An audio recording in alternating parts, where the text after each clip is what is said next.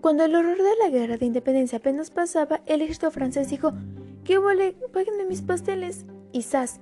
Cuando apenas terminaba la guerra de los pasteles, los gringos dijeron, ¿qué vale? Que canse con Texas. Y bueno, tuvimos paz, pero una tan terrible que en 1854 todo el país dijo, Ave Santana, muy bonitos sus botones de oro, pero saque esa se puso la marrana. Y ganaron.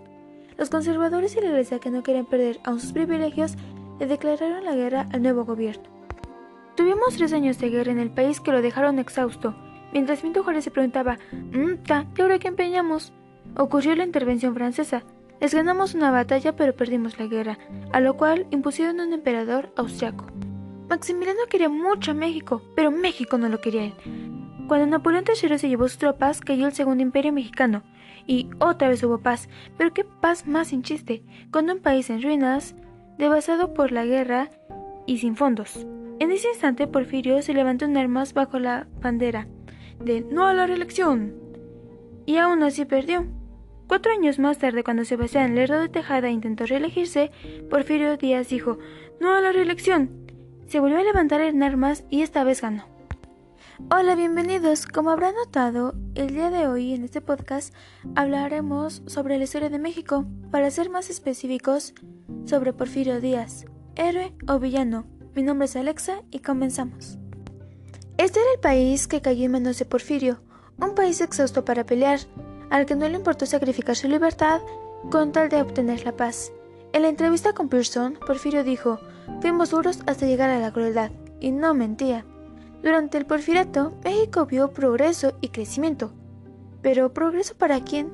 ¿Y crecimiento para cuántos? Se construyó Bellas Artes y el edificio de correos, pero el 80% de la población era analfabeta.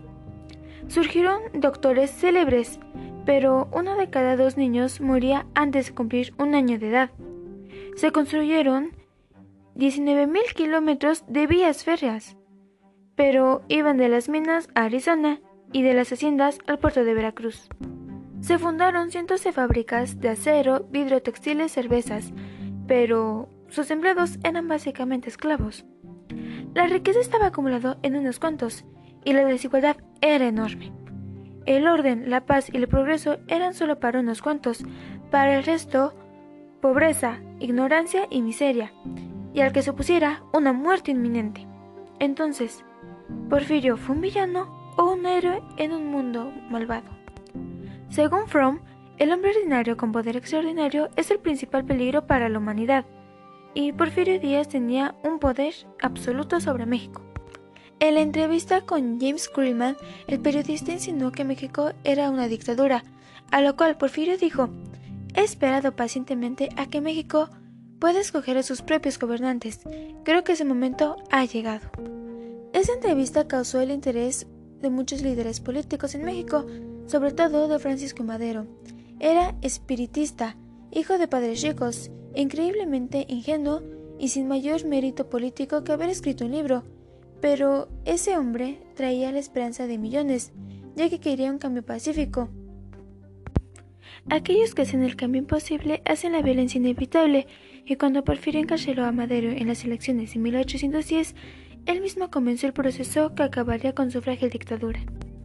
Aquellos que hacen el cambio imposible hacen la violencia inevitable, y cuando Porfirio encarceló a Madero, en las elecciones de 1810, él mismo comenzó el proceso que acabaría con su frágil dictadura.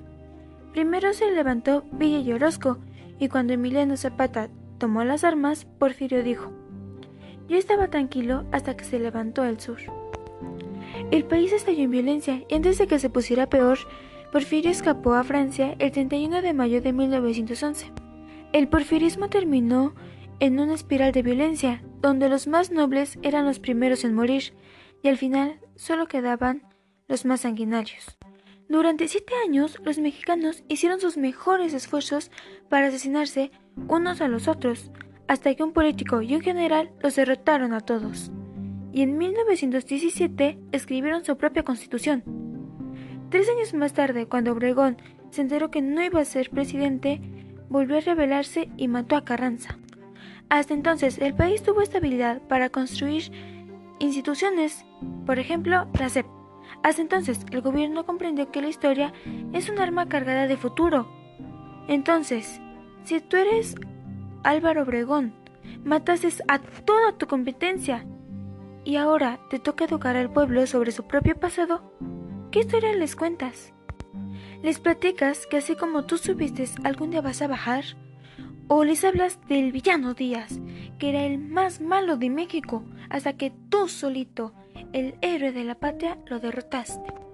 Como dijo Mark Twain, la historia no se repite, pero a veces rima. Y mientras sigamos tratando el pasado como una película de Disney, con héroes y villanos, seguiremos sin entender nada y repitiendo los peores errores de la historia. Hombres como Porfirio Díaz, que no son distintos del hombre ordinario, quieren ser buenos la mayor parte del tiempo, pero a veces son egoístas y les cuesta trabajo renunciar al bienestar personal por el beneficio de otros. En la vida común habrían hecho más bien que mal, pero desde la posición de poder, donde controlan el destino de millones, causan un mal inmenso.